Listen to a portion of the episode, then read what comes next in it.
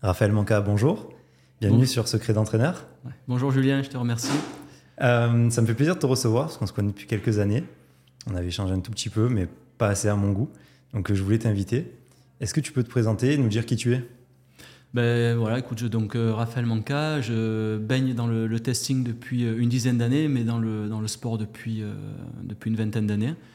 Donc j'ai été professeur de PS et ensuite j'ai basculé rapidement dans le secteur du handicap. J'ai été aussi préparateur physique euh, voilà, pour tous les sportifs, de, du sportif blessé jusqu'au sportif de haut niveau, euh, dans différents, différents sports.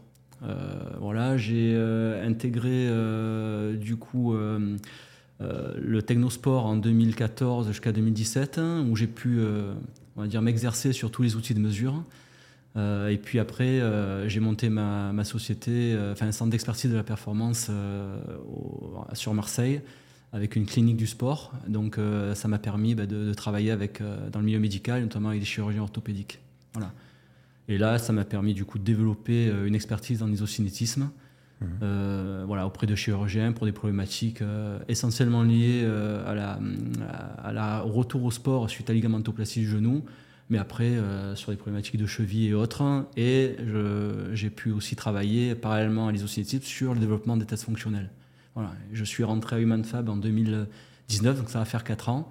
Et euh, voilà, j'ai retrouvé un peu tous les outils de mesure et euh, j'y fais euh, de la 3D, de l'analyse 3D, des tests d'effort, des tests fonctionnels, des tests cognitifs. voilà, on essaie d'étendre la palette pour essayer de faire une cartographie assez globale et puis parfois plus spécifique que du sportif.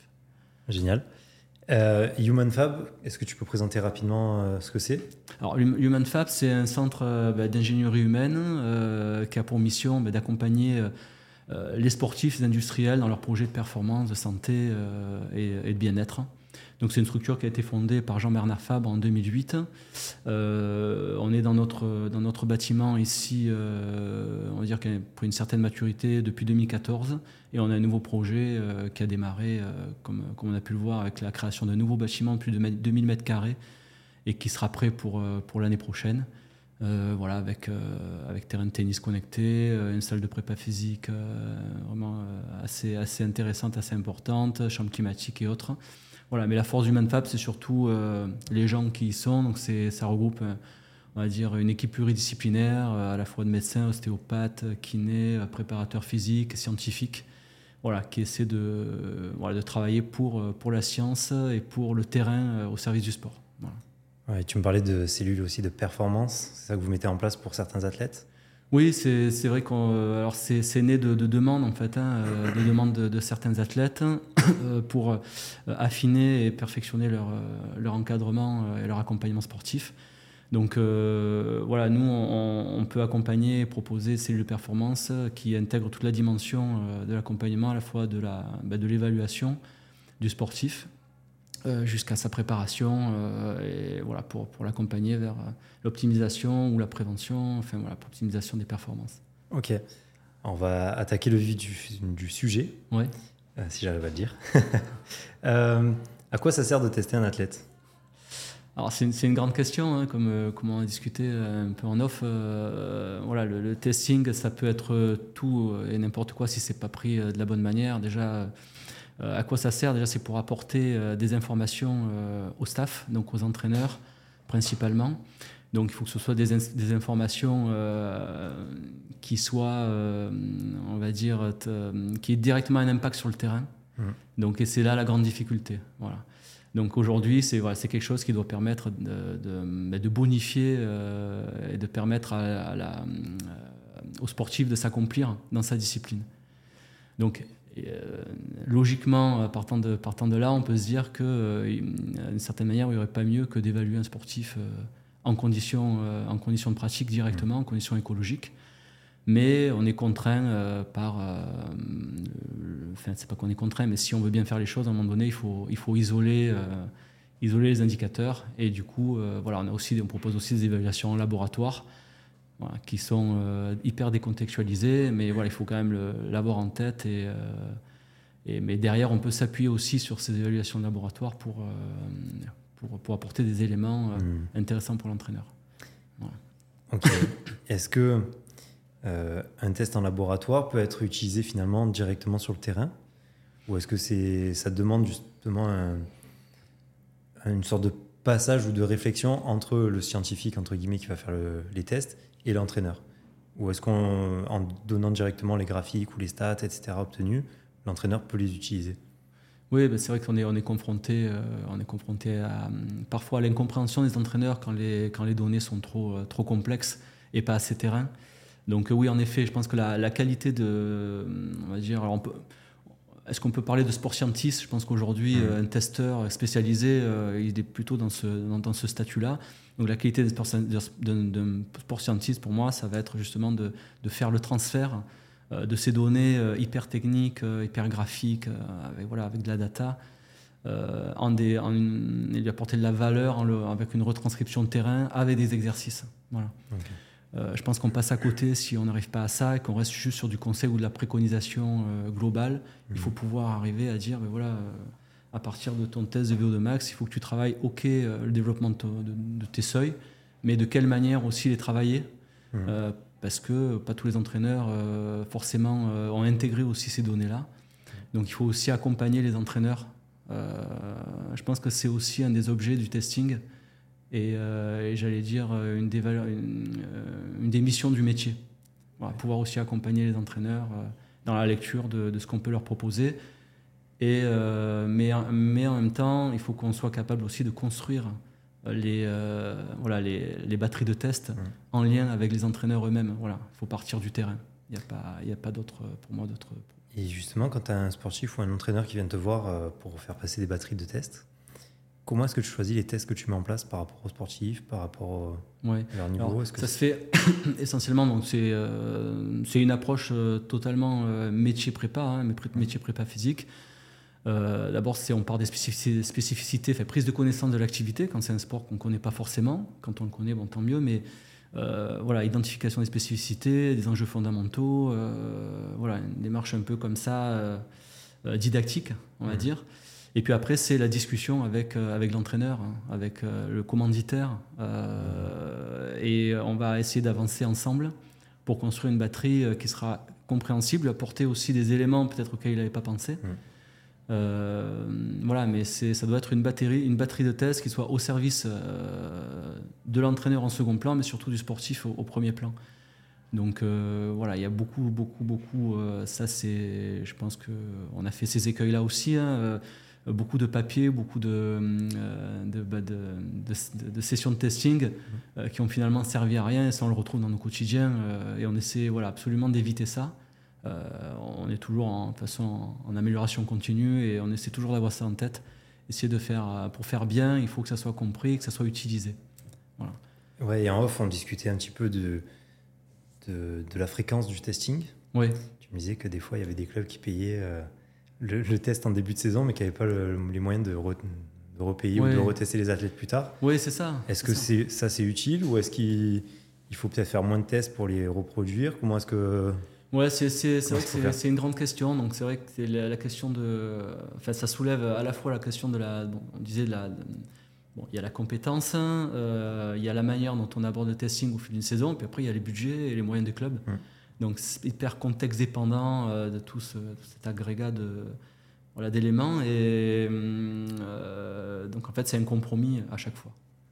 Donc ben, parfois le club nous dit ben, on, on peut faire qu'une batterie de tests. Euh, dans la saison. Donc on pose, euh, on va dire, un état au départ, en pré-saison. Et puis, euh, et puis après, nous, ce qu'on propose derrière, c'est peut-être éventuellement des, suivis pour essayer de les voir tous les mois, mais sur des petits tests. Je pense, à de la pesée, quoi, enfin, du bilan de, composition mmh. corporelle. Ça peut être éventuellement des tas de formes sur la, la base du hand grip, ça peut être de la VFC. Enfin, mmh. Voilà, donc, mais en fonction des budgets, parfois, ben, ça peut être complet ou, ou très très peu. Donc euh, on va, nous, on va, on va adapter par rapport aussi aux outils qu'on emploie. Euh, voilà, donc euh, bon, là, on va pas poser, proposer par exemple de l'analyse 3D forcément à tout le monde. En général, les grands clubs n'en prennent pas. Après, pour, pour d'autres questions aussi d'utilité évidemment, mais ils nous font appel à nous sur de la 3D. Je prends cet exemple sur de, la problématique spécifique, de la traumato. voilà, après, il y, a des, y a des besoins particuliers. voilà, donc, les batteries standardisées en début de saison, donc en pré-saison et puis après à mi-saison. En général, c'est ce qu'on retrouve. Mais parfois, c'est sur des batteries ponctuelles, enfin des besoins ponctuels plutôt voilà, spécifiques. Ok, trop bien. Et toi qui bosses en labo, mais qui a aussi beaucoup bossé sur le terrain, est-ce que tu vois des différences entre les tests de labo? Et ce que tu peux obtenir sur des tests de terrain, par exemple un type 3015 euh, IFT ou Luc Léger Est-ce que cette VO2, cette VMA obtenue, est-ce que tu retrouves plus ou moins les mêmes chiffres en labo ou il y a vraiment deux mondes entre les deux Non, non, ça se, ça se, regroupe. Et heureusement, j'ai envie de dire, parce que euh, si on devait passer au labo à chaque fois pour évaluer, euh, on va dire, on va, parler d'un niveau dans, dans, un registre, bon, ben, on n'aurait on, pas, on pas beaucoup de médailles ou euh, voilà, pas mmh. beaucoup de champions. Mais euh, non, c'est du, euh, on, retrouve quand même certains éléments. Après, c'est vrai que quand on passe en labo, on a plus, plus d'infos. Je prends l'exemple sur un test d'effort, un test VO2, la notion de seuil. Mmh. C'est vrai que voilà, quand, on, quand on a les seuils, c'est beaucoup plus, beaucoup plus utile, mais à condition qu'on sache construire des, des sessions d'entraînement à partir de ces seuils-là ou qu'on sache, identifier leur, intérêt. Quoi. Voilà. Si je prends un triathlète euh, euh, voilà, qui fait de la longue distance, euh, bon, le seuil 1 est hyper important. Bon, ben, c'est vrai qu'on peut l'identifier au labo, mmh. Pas forcément sur le terrain. voilà. Après, il y a des outils qui permettent un peu d'avoir une espèce de, de mesure intermédiaire. Avec, on retrouve de plus en plus d'entraîneurs qui utilisent le lactate, voilà, lactate scout, mmh. pas cité, mais voilà, donc on peut, on peut quand même s'arranger. Et euh, euh, j'avais, euh, j'avais, dans le cadre d'une formation à la, faculté des sciences du sport de Marseille avec un collègue, on, s'était amusé justement à, Moi, je proposais des, évaluations. donc, c'était dans le cadre d'une formation pour les préparateurs physiques. donc, je proposais des évaluations monitorées. Mmh. Et euh, l'après-midi, euh, c'était les mêmes, les mêmes types de tests, mais non monitorés, en fait, qui correspondent davantage à la réalité du, préparateur physique. Et finalement, on est arrivé à rejoindre, à faire retomber sur nos pattes. Voilà, il y avait moins d'indicateurs, moins, de, moins d'éléments, c'était moins poussé, mais au final, ça permettait aussi de, construire et de faire une planification euh, qui tienne la route. Quoi. Ouais, et plus facilement reproductible peut-être sur le terrain. Voilà. Ok. qu'est-ce qu'un bon test? Un bon test, bah, tu l'as dit, c'est un test, je pense, qui est, reproductible, euh, qui euh, est le moins possible technico euh, ou manipulo dépendant. Mmh.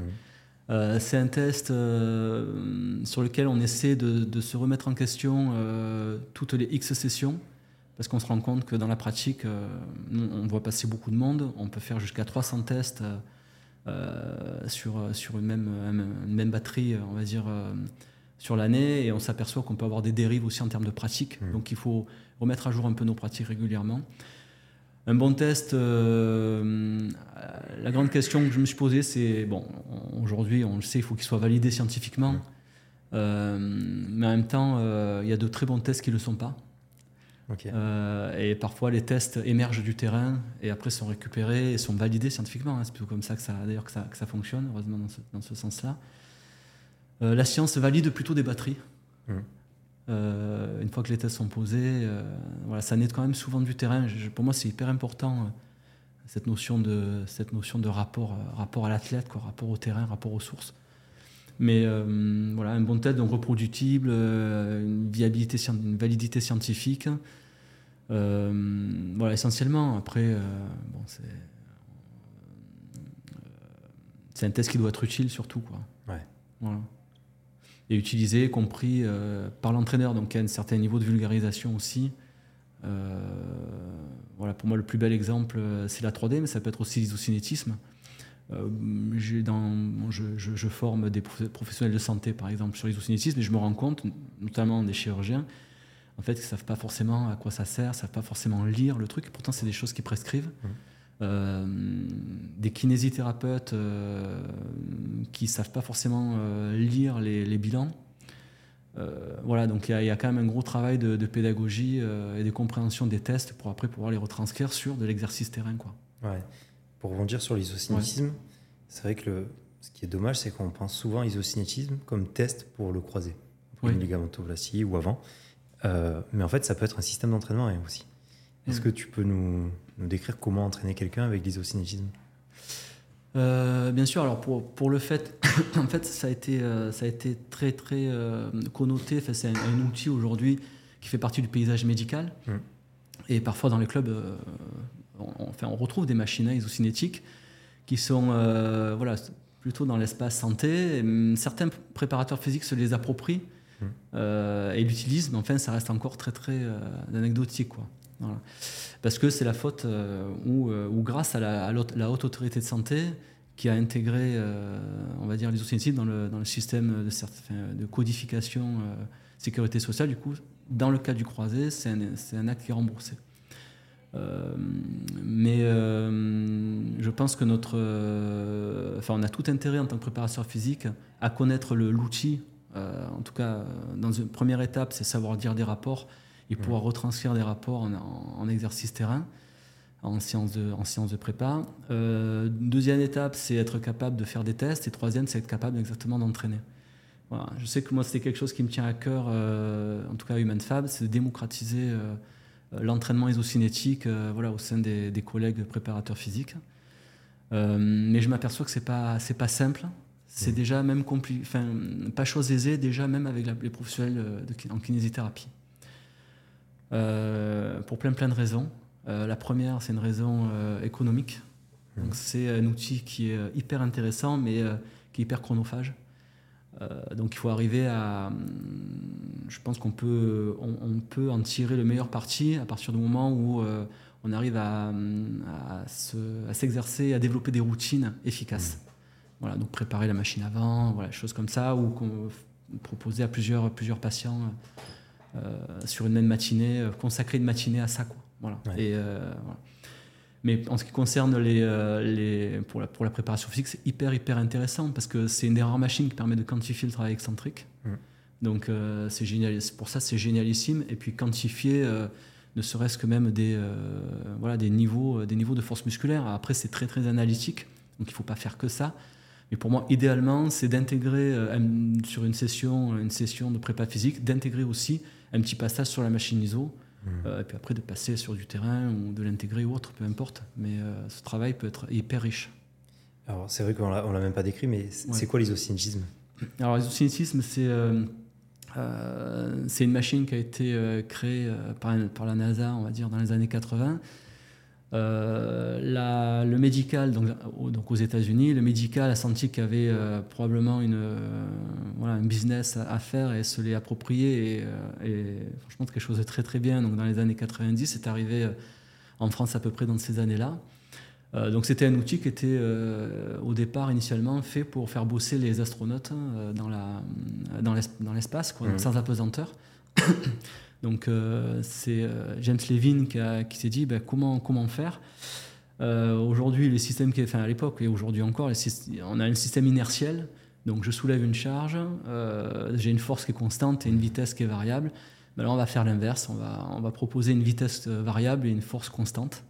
Donc c'est un outil qui, s'auto-adapte à la force qu'on lui, qu'on lui propose. Donc c'est la parfaite symbiose entre l'homme et la machine.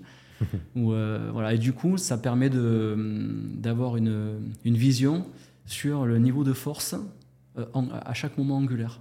Voilà, donc quand on propose un test de force max, eh bien, on va avoir un niveau de force qui va être variable en fonction euh, de l'angulation. c'est le système, c'est justement, c'est simplement basé sur un système de, de levier, hein, de bras de levier. il y a une courbe comme ça qui le représente bien, qui s'appelle la courbe de Blix, qui montre qu'en fonction de l'angle, on développe un, un, niveau de force différent. Voilà. Donc ça va mettre ça, en, évidence euh, principalement, c'est les niveaux de force différents. Et du coup, ça va pouvoir faire émerger euh, des variations de force et des spécificités de force sur des différents, euh, différents angles mmh. articulaires. Et ça permet de voir s'il y a des lacunes sur X ou Y muscle sur tel angle ou telle vitesse. Exactement, voilà. Donc en fonction des angles, exactement, on peut voir s'il y a des déficits ou pas. Euh, ce qui est intéressant justement, c'est qu'on euh, peut identifier des déficits qui ne sont pas forcément euh, avérés ou conscientisés, mmh. quoi, suite à des, à des anciens vestiges de blessures. et du coup, derrière, on peut mettre en place une espèce de, reprogrammation motrice sur des zones un peu spécifiques. Euh, voilà, mais pour moi, l'analyse 3D, elle se fait à, différents niveaux. Le premier, euh, c'est par rapport à des données de référence. Donc ça va me permettre de dire, ben, plus ou moins, euh, voilà, par rapport aux contraintes exercées par ton activité, les niveaux de force que tu développes sont cohérents par rapport à, mmh. voilà, à ce que tu dois générer sur, sur le terrain ou, ou, autre, ou pas cohérents, donc en dessous des normes attendues. Euh, donc là, il faut, faut, bosser éventuellement les deux. Donc on a des personnes qui viennent, qui, qui, sont blessées sur un, sur un membre, et finalement ils sont déficitaires euh, par rapport à leur, sport, sport pivot, euh, sport pivot contact ou autre. Donc là, on va leur demander de travailler les deux, les deux groupes, enfin vraiment les deux côtés, quoi, de manière symétrique. Mhm. Après, le deuxième niveau d'analyse, il est sur la comparaison entre droite et gauche. Donc là, entre, en général, un membre blessé et un membre sain mais on peut tomber euh, sur des asymétries euh, euh, aussi par rapport aux spécificités de la pratique. Hein. Je prends le canoë-kayak, je prends le tennis. voilà, donc là, le but, ça va pas être de réduire les asymétries, évidemment, mais d'essayer de, déjà, le premier niveau d'analyse, de voir si le, niveau de force développée correspond aux contraintes et aux attentes. Mm-hmm. Et puis euh, le troisième focus, il va être euh, fait sur le, ratio, donc le bon équilibre entre un groupe, un, groupe musculaire agoniste et, son antagoniste. Donc là, par exemple, si je prends typiquement sur le genou, je vois entre s'il y a le bon équilibre, le bon banage, on va dire, entre les extenseurs euh, et les, et les fléchisseurs des jambes. Et justement, quel est sur, on reste sur, sur la jambe. Ouais. Quel est le bon coefficient à avoir? Alors, en fait, pour un, alors là où c'est particulier, c'est qu'on imagine un mât, le mât d'un bateau avec des bouts qui tiennent le mât de part et d'autre. Et on mhm. a des bouts qui, sont sur des, qui ont des sections qui sont totalement euh, différentes, pas de même épaisseur. Donc on ne peut pas avoir le même, les mêmes tensions d'un côté et de l'autre. Donc euh, en fonction des vitesses euh, d'évaluation, donc on, évalue à différentes vitesses. pour le coup, les vitesses basses sont plutôt apparentées à de l'évaluation plutôt orientée force. Les vitesses élevées, euh, je prends pour les vitesses basses, on est sur 60 degrés euh, secondes, à peu près, entre 30 et 60 degrés secondes. Donc là, c'est plutôt de la force excentrique et concentrique. Mmh. Et après, sur les vitesses plus élevées, on est aux alentours des 240 degrés secondes, et puis la machine, ça peut monter jusqu'à 500 degrés secondes. Euh, là, on est plutôt sur, enfin, on a, ouais, sur, de la, sur de la vitesse. Quoi. Donc, en fonction de ces différentes, différents niveaux de vitesse, on a des normes un peu qui sont différentes. On n'est jamais sur du, ou rarement sur du 1. Voilà, C'est-à-dire qu'on attend, euh, en général, on est toujours plus fort sur, des, sur les extenseurs, sur les fléchisseurs, euh, que ce soit pour le rachis, euh, que ce soit pour la jambe. pour les rotateurs externes, on est un peu moins fort que sur les rotateurs internes au niveau de l'épaule. voilà, c'est pareil pour, pour les chevilles, toujours plus fort en, flexion plantaire qu'en flexion dorsale. Voilà, il y a des petites, toujours des petites variations. On attend, il y a peut-être juste sur le, rachis, sur le rachis où on peut, on peut se rapprocher euh, des valeurs proches de 1. Quoi. Ok, trop bien. Euh, et justement, quand tu vois qu'il y a des, déficits, sur les extenseurs ou droite-gauche, enfin extenseurs ouais. fléchisseurs ou droite-gauche, à quel moment c'est entre guillemets pathologique, ou en tout cas à, retravailler pour équilibrer? Ouais, donc on a en fait on, se base sur des sur des euh, la biblioscientifique, hein, on a des valeurs seuil. Euh, on va dire il y, a, un consensus sur à peu près le, 10%, le 10 d'écart. Alors parfois, certaines, certaines euh, revues de littérature euh, proposent plutôt du 15%. Donc on va dire on, on navigue entre, entre 10, 10, et 15. Alors ça va dépendre aussi du, du membre évalué. On sait qu'il n'y a pas énormément, il y a un peu de compensation, mais j'allais dire c'est là où il y en a le moins, le moins sur le genou. Quand on passe sur de l'épaule, Certaines études montrent qu'il peut y avoir jusqu'à 10-15% euh, de compensation. Du coup, on est sur des valeurs seuil, on les, on les monte un petit peu entre, aux alentours des 15%. Sur de la cheville, pareil, il y a du flottement dans, le, dans la chaussure. On est mmh. obligé d'évaluer avec la chaussure. Parce que le pied est en contact sur du métal, c'est assez, euh, assez inconfortable. Donc on évalue avec la chaussure. c'est pareil, en fonction de, du type de chaussure, euh, on est chaussé sportif, euh, il peut y avoir des, on va dire des, des biais, ouais, un peu de mmh. jeu. Donc là, on peut être aussi sur du. Voilà, il faut quand même garder en tête que euh, même si euh, on, c'est hyper analytique, même si on, on, attache euh, les, certaines zones, il peut y avoir des compensations. Donc voilà, le, moi, nous, pour nous à Human Fab, on est sur du 15%. Voilà.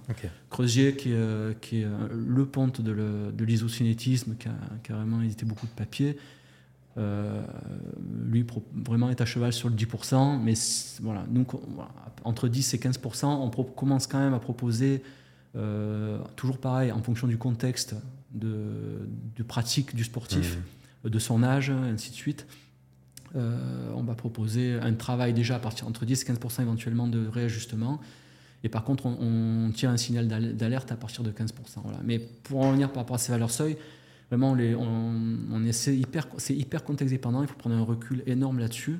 Je pense, quand euh, je, prends un exemple type avec une population de tennisman, mhm. euh, quand j'ai un tennisman pro qui vient, j'évalue et qui a une différence droite-gauche, donc ce niveau-là, je vais le mettre de côté. je vais plutôt assez sur, euh, voilà, sur le premier niveau d'analyse, c'est-à-dire l'évaluation par rapport aux normes de référence que j'attends chez un joueur pro et par rapport au ratio, le bon équilibre pour qu'il y ait une bonne stabilité, le maintien d'une bonne stabilité articulaire. Voilà, gage euh, voilà, d'une saison, euh, on va dire, sans blessure. Euh, alors évidemment, je, l'associe aussi à des tests fonctionnels, si tu veux, on en parlera après, mais quand j'ai un jeune, on va dire entre 12 et, 15 ans, donc en pleine croissance, là, je vais plutôt avoir un regard sur de la symétrie. Voilà. Il y a des contraintes sur de l'épaule, du coup, qui viennent tirer sur de la colonne, peut y avoir des déformations et autres. Donc on va quand même demander, euh, ce, le, euh, donc je vais tenir compte de ce deuxième niveau d'analyse, euh, où je vais dire, voilà, tu as un déficit qui est plus entre 10 et 15%, même s'il n'est pas au-delà de 15%. Il faut aussi que tu travailles sur ton côté non dominant, mmh. pour voilà, que tu puisses, on va dire, continuer ta pratique en bonne santé, c'est d'anticiper un peu sur l'avenir. Quoi. Justement, c'est bien que tu, que tu l'abordes parce que J'allais prendre l'exemple euh, du tennis ou du judo ou des sports euh, à latéralité forte. C'est 10% enfin de, de vécu. Tu, tu, les vois même sans les tester sur l'ISO. Euh, quand tu mets un mec sur du développé couché, alors je prends le judoka parce que je le connais bien, mais tu as un bras qui pousse et l'autre qui, qui, attend presque. Donc tu sais qu'il y a plus que, que 10%. Mais en même temps, ça fait partie de la contrainte et de l'adaptation à l'activité. Donc ça, est-ce que tu proposes une correction parce qu'il y a un potentiel risque de blessure ou est-ce que ça amène pas forcément des blessures si c'est très dominant dans l'activité, cette latéralité? Euh, alors, si je te, prends un test, alors on est plus sur, euh, sur du test fonctionnel, mais il y a certaines, euh, certaines publications scientifiques qui montrent, par exemple, je, te, prends l'exemple, un test très banal de mobilité, le dorsiflexion lunge test. Mmh. On vient mesurer un niveau de, on va dire, d'amplitude articulaire au niveau de la cheville sur la flexion, flexion dorsale. Il y a certaines publics qui montrent qu'une différence. Euh, alors, on met le pied contre un mur, enfin, on, pose le pied au sol, on essaie d'amener le genou euh, contre un mur, on voit le niveau d'angle, on mesure la distance du, pied par rapport au mur. et on se rend compte que donc, certaines publics montrent que quand il y a un écart entre les deux pieds de plus de 2 cm et demi, il y a 50% de chances de de se faire une entorse. Voilà. Alors, faut prendre ça un peu avec, avec distance, mais quand plusieurs. Voilà. Mais, mais quand même, on, retombe sur scène publique comme ça, on est obligé d'en tenir, tenir, compte aussi. Alors, euh, sans faire les, euh, de la voyance ou autre, c'est vrai qu'aujourd'hui, bon, c'est un bien grand mot, euh, prévenir le risque de blessure. bon, voilà. Mais en mmh. fait, on s'appuie sur, ce, sur ces publications pour, et, pour essayer de mettre après, derrière, voilà, sur le terrain, des, des, conseils et des précaux qui vont aussi dans ce sens-là. Quoi. En sens des, statistiques. Oui, voilà, c'est des stats. C'est au lieu d'avoir une chance sur 100 000 de te blesser, tu auras une chance sur 50 000. Quoi. Ouais, c'est ça. Donc euh, tu peux passer au travers toute ta vie, comme te casser la figure trois fois par saison. Ouais, exactement. Ok. Euh, qu'est-ce que tu appelles des tests fonctionnels par rapport aux tests de labo? Alors, les tests fonctionnels, c'est des tests qui sont euh, plus en lien avec, j'allais dire, avec l'activité ou en tout cas avec la mobilité. voilà, des tests plus dynamiques euh, c'est sauter, lancer, euh, voilà, ramper. Voilà, je, reste un peu sur, sur ce, sur ce schéma-là. Euh, donc on va avoir des tests, des tests de saut horizontaux, des tests de saut verticaux, ça peut être des tests de mobilité. Voilà. Grosso modo, à HumanFab, on l'organise en trois groupes. Mhm. On a des tests de proprioception, on évalue la proprio, la mobilité et la puissance, qui regroupent la force et la vitesse. Voilà, donc, on a, donc par exemple, quelqu'un qui, qui sort de blessure, on va plutôt axer sur de la mobilité et de la proprio, et au fur et à mesure de l'accompagnement, on va peut-être mettre de côté un tout petit peu euh, tout ce qui est propriété et axer davantage sur l'évaluation de puissance. Quelqu'un qui est plus sur de la performance, il aura forcément toujours un peu de mobilité, de l'évaluation de, de, proprio, mais ce sera essentiellement de la puissance. Donc euh, voilà, concrètement, Ça peut être de la stamilométrie chez un sportif santé, de la mobilité articulaire, et, très peu, et peut-être juste un, single, enfin, un, saut un pied avec une stabilisation droite-gauche. On vient toujours mesurer des écarts droite-gauche, un niveau de performance par rapport à des données seuil, des valeurs seuil, pour voir la distance. Euh, voilà, ça peut, ça peut s'arrêter là. Euh, et par contre, pour, du sportif un peu plus aguerri, euh, ça va être bah, du, 5-10-20 sur sprint en ligne, du t-test, de l'Illinois ou autre. Quoi. Est-ce que tu peux retrouver par rapport à des niveaux de test fonctionnels ouais. sur, Si je t'amène un athlète, tu le testes, et je te dis, voilà, il fait du volet. Donc tu vas le tester, j'imagine, sur des sauts, sur de la course, sur pas mal de choses. Est-ce que tu es capable, par rapport à ces niveaux de test, est-ce que tu es capable de donner son niveau plus ou moins de jeu? Euh, Dans l'absolu, oui. Mhm. Mais euh, il y a quand même, euh, j'ai envie de te dire, quand même des exceptions. je, te prends, je te prends un niveau, je prends l'exemple par exemple du, de l'évalueur. Ça, permet aussi de remettre en cause la qualité du test. Hein. Mhm. Donc on est toujours, toujours là-dedans. Mais le temps de réaction, par exemple, avec des, avec des cellules on travaille avec des Witty euh, chez Microgray, donc par exemple, on fait, on fait temps de réaction. Euh, on travaille beaucoup avec des, avec des pilotes auto, donc c'est plutôt des gens qui sont aguerris à, ces exercices et avec des, par exemple des tennismen, tous des gens qui ont l'habitude, voilà, qui sont dans la, dans la, réaction, dans la prise d'information, tout ça. Ben, on peut retomber avec des bons tennismen ou des bons pilotes sur des temps pas forcément intéressants, avec les boxeurs aussi. Euh, voilà. Mais parfois, ça permet d'alerter. Ça permet d'alerter. Je prends l'exemple, j'ai un boxeur à 15 jours de son combat. Il m'a fait des temps sur des temps de réaction, du coup, euh, réflexe, euh, très, très, très, très haut. Donc là, nous, on oriente après éventuellement vers des professionnels médicaux ou autres pour, pour creuser un peu. D'accord. voilà. Mais oui, ça, ça arrive. Alors, en général, c'est prédictif, c'est-à-dire que quand on a quelqu'un qui, qui, saute haut sur du squat, du compteur mouvement jump, du drop jump, on sait qu'il a une bonne détente et qu'en volet, il va, il va aller haut. Mais après, euh, derrière, euh, euh, j'ai pas forcément les outils pour. je ne mmh. propose pas une, voilà, une batterie de test, coordination, frappe volée. Voilà. Ça, ça, ça, je pense que c'est le futur de toute façon de la. De, du, milieu. Quoi. C'est évaluer le sportif en conditions écologiques le plus possible. Alors ça mêle à la fois la, la recherche et, et, le terrain. Il ne faut pas tomber dans l'usine à gaz. voilà. Aujourd'hui, on est capable de le faire, euh, euh, par exemple dans le tennis, d'évaluer un service. Euh, voilà. Je pense qu'on est, on est vraiment à la naissance de ça. depuis peut-être 5-6 ans, on est là-dedans, quoi, l'évaluation du, mouvement, du geste, mais je pense qu'on est vraiment qu'au, tout début. Pour le voir à l'étranger un petit peu, tu as beaucoup de labos justement 3D dans des équipements sportifs au sein même des, des, structures pro. Hein. On n'est pas sur de, niveau amateur, mais les joueurs se font pister par des caméras qui font en fait du tracking GPS, qui analysent les situations. C'est hallucinant. Je trouve qu'en France, on n'a pas beaucoup d'endroits qui le pratiquent. Non. Euh, quasiment aucun d'ailleurs. Oui, c'est ça. Ça demande des infrastructures. Euh, bah en fait, il faut, il faut pouvoir avoir de l'espace, avoir du, du, gymnase propre à l'activité. Mm. Et puis, il faut avoir de la ressource et de la compétence. Parce que euh, malgré tout, euh, euh, enfin, je vois, hein, plus on, travaille avec des outils techniques, et plus c'est technique, plus c'est capricieux. Et voilà, donc, mais c'est vrai que voilà, et puis ça demande du coup des moyens financiers, quoi. Parce que c'est du temps, il faut développer des modèles. Et pour que le modèle fonctionne, il faut pouvoir l'automatiser. Nous, on est toujours dans cette, cet enjeu-là. C'est-à-dire, à partir du moment où je veux développer une batterie de test, aussi technique ou aussi simple soit-elle, euh, idéalement, si elle est reproductible et que je peux la proposer entre guillemets en routine, euh, déjà au niveau technique, euh, et après avec juste une interprétation à faire, voilà, je suis gagnant au niveau entre guillemets du business, enfin, du modèle mmh. économique. Donc c'est vrai qu'il y a aussi cet enjeu-là, malgré tout. On est des centres privés, et puis même aujourd'hui dans le, dans, le, dans le public, hein, il y a cet enjeu économique. Donc voilà, quand je propose une batterie, ça va tenir compte aussi. On, voudrait tester euh, et proposer toute une palette de tests, mais je suis aussi euh, obligé de tenir compte du temps que j'y passe, du coup ça me prend, mmh.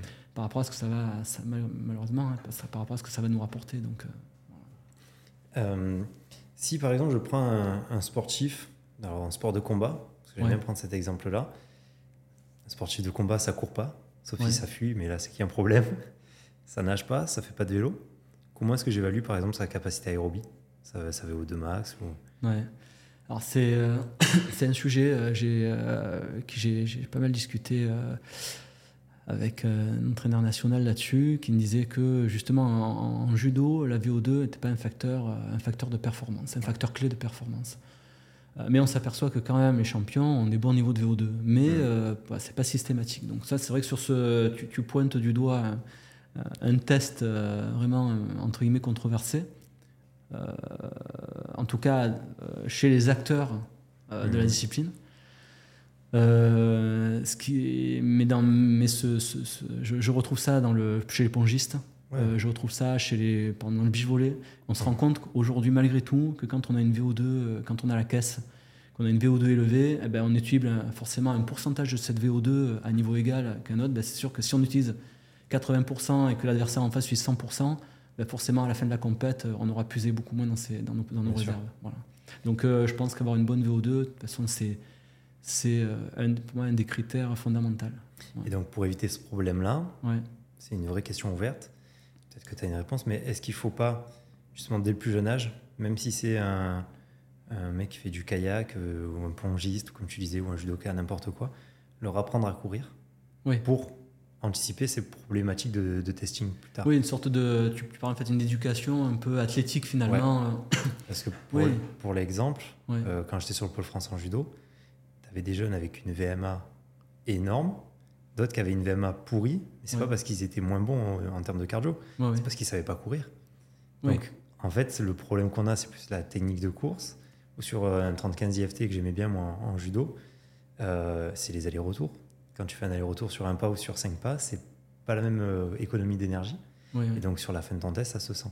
Donc est-ce qu'il ne faut pas leur apprendre finalement à faire toute cette école de course et de saut pour les tester plus tard? Oui, oui, oui. Je, moi, je, je, crois, je crois en ça. Je suis pareil, pas, je ne vais pas dire fervent défenseur, mais en tout cas, je, je, pense qu'il faut intégrer tous ces. Pourquoi? Parce que ben, en fait, on travaille sur le schéma corporel, on travaille mmh. sur, euh, sur la coordination globale. Euh, de base, on construit le socle. Je pense que les entraîneurs euh, prennent conscience de ça. Après, il faut être, il faut, être formé aussi à ça. Parce que pas tout le monde a cette culture, même cette appétence un peu athlétique. mais voilà, travailler sur le placement du bassin, à la pose du pied, c'est clair que quand, en tout cas, on en prend conscience on va dire sur un exercice en particulier et qu'on le répète et qu'on apprend à le maîtriser, forcément à un moment donné, il va nous venir à l'idée de faire un transfert de ça. Donc, euh, et se dire bah, peut-être que, ok, là, je travaille sur mon bassin, sur la position de mon bassin. Ben, euh, c'est vrai que dans mon activité, est-ce que je peux le, est-ce que je peux le transférer euh, Je ne sais pas si c'est un bon exemple, mais moi, par exemple, le, pilate, mmh. j'ai, fait, j'ai été, je me suis formé au pilate en 2009. Et à un moment donné, je me suis senti restreint en tant que prépa physique dans, dans, des pratiques, dans une pratique très très codifiée. Mmh. Et du coup, je me suis dit, bah, tiens, ça peut être étendu. À, finalement, j'entraînais à ce, ce moment-là des triathlètes. Donc j'ai fait faire du, du pilate pour des enfin, aux triathlètes. Donc j'ai fait courir pilate, j'ai fait euh, nager pilate, euh, j'ai fait rouler pilate. Mais en fait, c'est des gens qui n'avaient jamais réfléchi sur le corps, sur la position. Mmh. Le corps, C-O-R-E, sur la position de leur bassin, l'ancrage, voilà, la contraction, la, transverse, choses comme ça. Et je pense que l'école athlétique peut amener à ça, mais ça montre quand même une défaillance euh, à ce niveau-là, euh, ne serait-ce que même dans le triathlon. Et pourtant, ils sont passés aussi par des, par des entraîneurs euh, voilà, vraiment aussi forcément bien formés. Quoi. Donc il y a surtout arriver à se faire une culture générale, c'est ça qui est le plus dur, et avoir des, je pense, des entraîneurs qui aient cette culture générale, mmh. euh, cette ouverture un peu d'esprit, qui soit peut-être pas unique, euh, on va dire, euh, sport centré, mais assez ouverte, aller piocher à droite à gauche. Et il n'y a pas tellement de. Ça, je trouve, de, le système, en tout cas, nous, nous apprend pas ça. Mmh. nous apprend pas à nous ouvrir. Donc c'est plutôt, ça vient plutôt d'une démarche plutôt personnelle, quoi, à chaque fois. Donc si on pouvait aussi montrer aux étudiants. Je pense que STAPS, c'est aussi ça en soi. C'est euh, te, faire pratiquer plusieurs disciplines pour que tu t'ouvres à voilà, différents champs de pensée dans le domaine du sport et de pratique. Euh, mais je pense qu'aujourd'hui, c'est plus compliqué qu'il y a peut-être 10, euh, 20 ou 30 ans. C'est que voilà, il y a beaucoup de beaucoup d'étudiants, donc il n'y a pas forcément beaucoup d'installations, et que voilà, aujourd'hui, on fait beaucoup, peut-être beaucoup plus de théorie que de pratique. Et voilà, après ça c'est encore un autre sujet, mais voilà, tout ça pour dire que c'est vrai que l'école athlétique pour moi est essentielle. Je note que là, j'ai rencontré un entraîneur, on suit le, un pôle d'excellence en handball. Mhm. il y a eu un changement d'entraîneur qui intègre justement les gammes athlétiques. Et je trouve ça euh, de manière hyper riche. Et je trouve ça euh, génialissime. L'ancien euh, ne le proposait pas, en tout cas de cette manière. Mhm. Donc voilà, c'est vrai que c'est. On, parle de la, la, pédagogie du CV. J'avais vu ça dans le.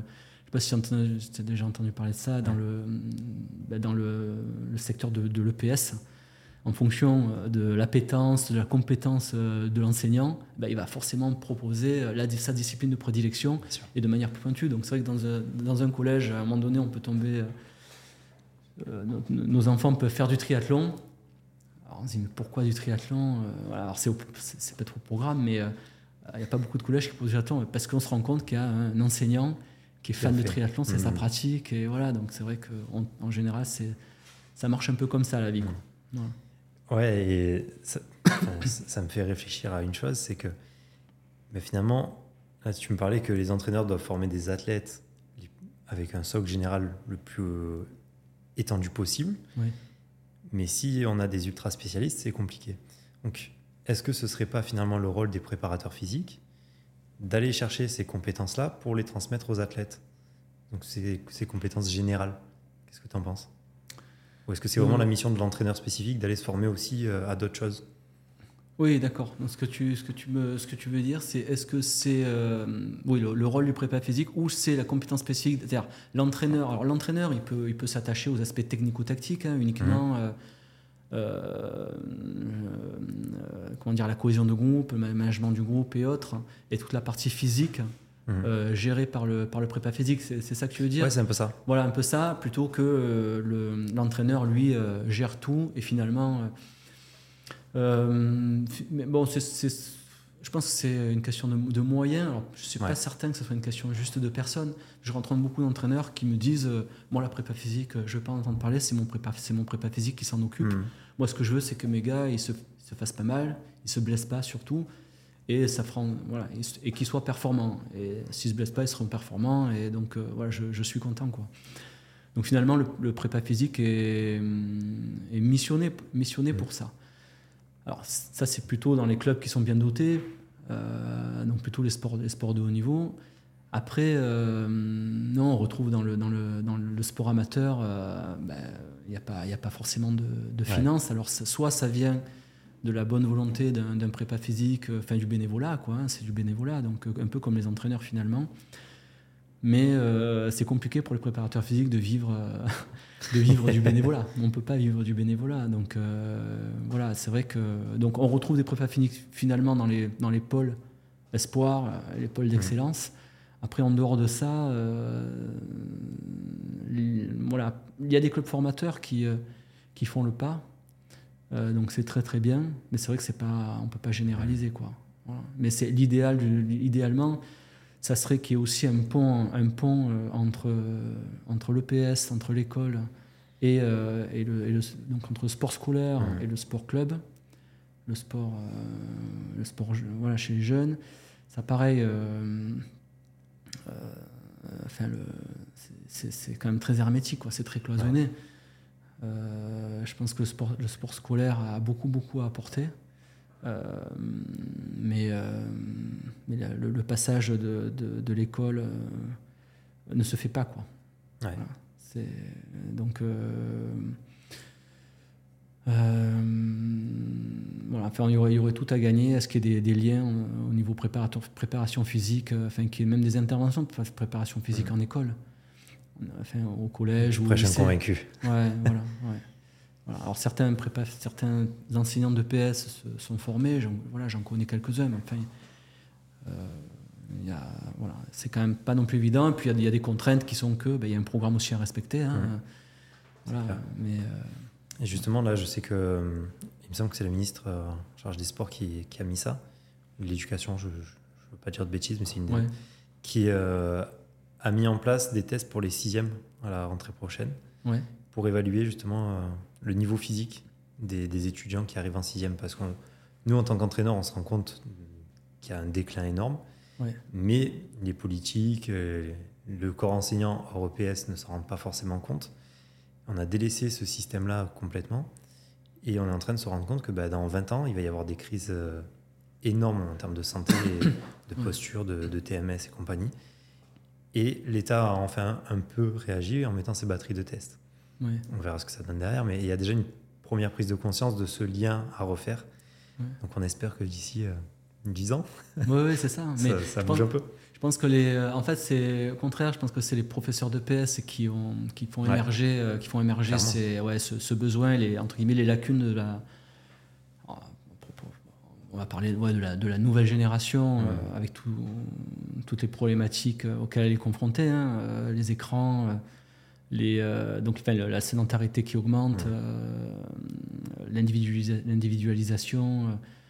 Euh, la période Covid aussi, qui a franchement pas fait du bien, euh, qui a quand même vachement coupé euh, socialement et coupé d'une certaine manière de l'usage de leur corps. Quoi.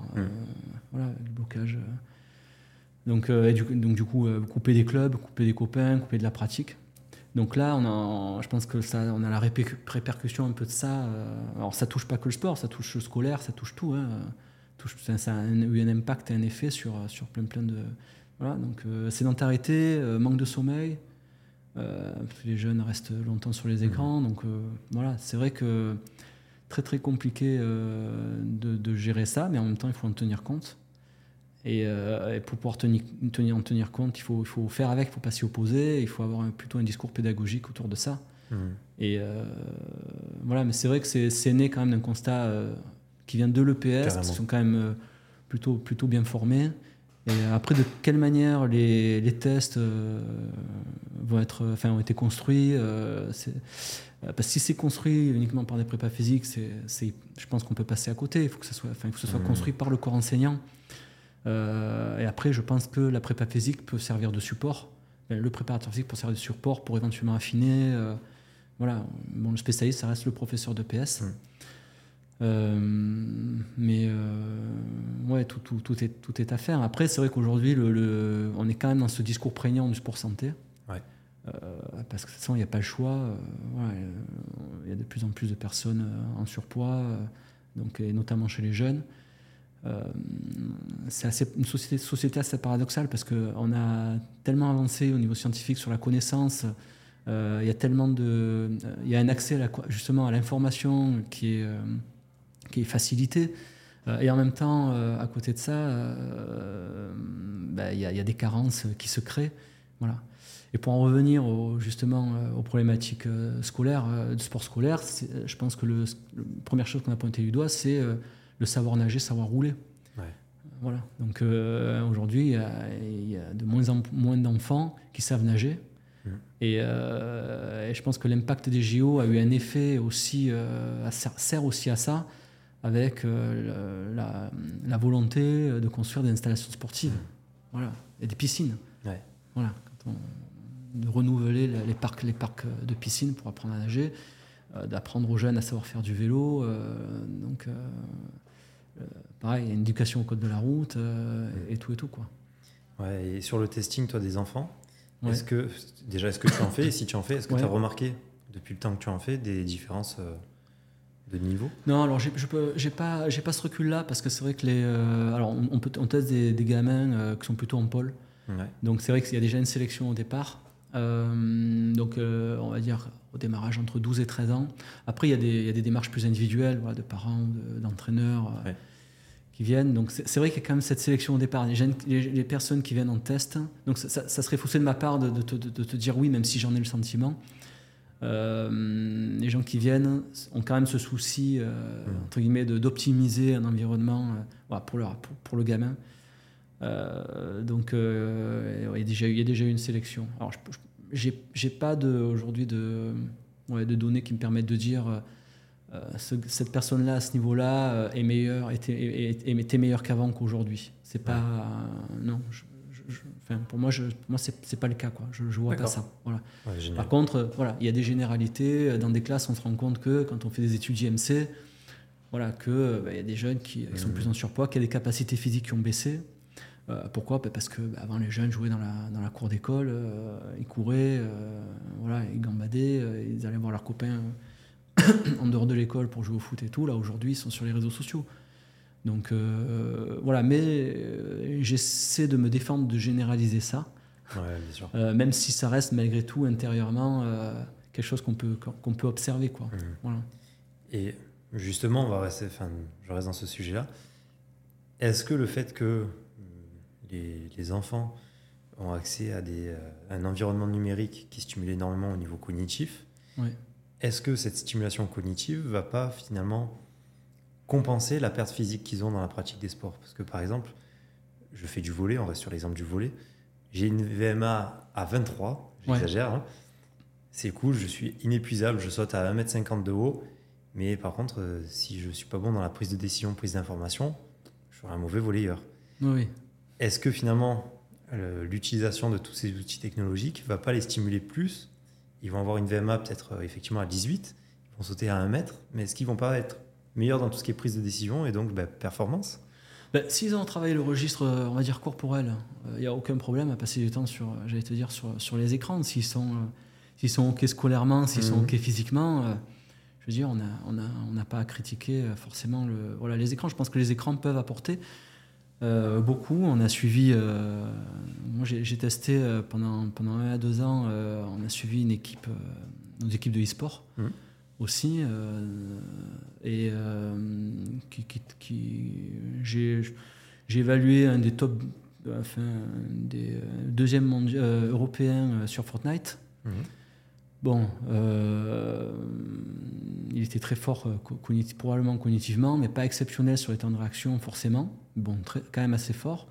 Euh, après, physiquement, voilà, c'est compliqué d'être fort partout.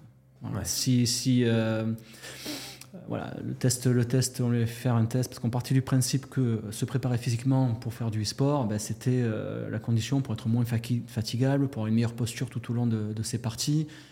Euh, d'avoir une bonne hygiène de vie derrière. Voilà, c'est une espèce de, d'environnement, euh, voilà, une démarche pro en fait, hein, tout simplement. Mhm. Et euh, voilà, quand moi le, le, jeune a fini, a fait une hypoglycémie, enfin, fait un malaise vagal, pardon. il a tenu deux paliers, donc j'ai démarré sur un test de, v, de PMA, VO2 max PMA, 60 watts, 80 watts, il a stoppé. Voilà, et d'ailleurs, il ne se sentit pas bien, il tenait plus sur ses jambes. À un moment donné, il y a quand même une carence, quoi qu'il faut, qu'il faut absolument. Enfin, c'est un signal d'alerte et d'alarme à donner. Et, d'ailleurs, il n'était pas là par hasard, quoi. Et j'allais dire, on a déjà fait un grand pas, quoi, ne serait-ce que par, par, le fait de pouvoir l'évaluer et pour derrière lui dire, il faut absolument que tu fasses quelque chose parce que tu passes trop de temps euh, à travailler ton, j'allais dire, à, développer ton cognitif. Mmh. Donc, est-ce que euh, un volleyeur, ben, d'être sur des écrans, euh, ça peut l'aider? Sur certains registres, mais à mon avis, on est quand même très très loin euh, de la pratique euh, sur la prise de repères, euh, le mouvement oculaire, la dissociation segmentaire. à un moment donné, il y a un, apprentissage du corps, c'est le c'est le corps c'est le corps qui travaille par lui-même quoi mmh. voilà je, je, pense à Alain Bertos qui, a travaillé sur ces sur ces sur ces questions là et finalement, euh, je, pense que voilà, il y a, l'intelligence du corps, quoi. Voilà, qui aide à la prise de décision. Si euh, c'est hyper décontextualisé, euh, je peux pas dire que mon gamin qui a, qui a joué sur un jeu. après, est-ce que des sports, des sports comme on a eu des joueurs de des joueurs e-sport de FIFA. Mhm. donc eux avaient des vraies qualités physiques. Pourquoi? Parce que c'était des joueurs de foot. Et ça, je ne l'ai pas retrouvé dans d'autres, donc, euh, dans d'autres pratiques comme euh, League of Legends, euh, choses comme ça. En fait, on ne joue pas dans la réalité à League of Legends. Hmm. Alors qu'on peut jouer au foot et on peut être joueur e-sport FIFA. En général, c'est des passionnés. Donc, on a les équipes du Lost, des trucs comme ça. Et, et, là, il y avait des qualités physiques. Voilà.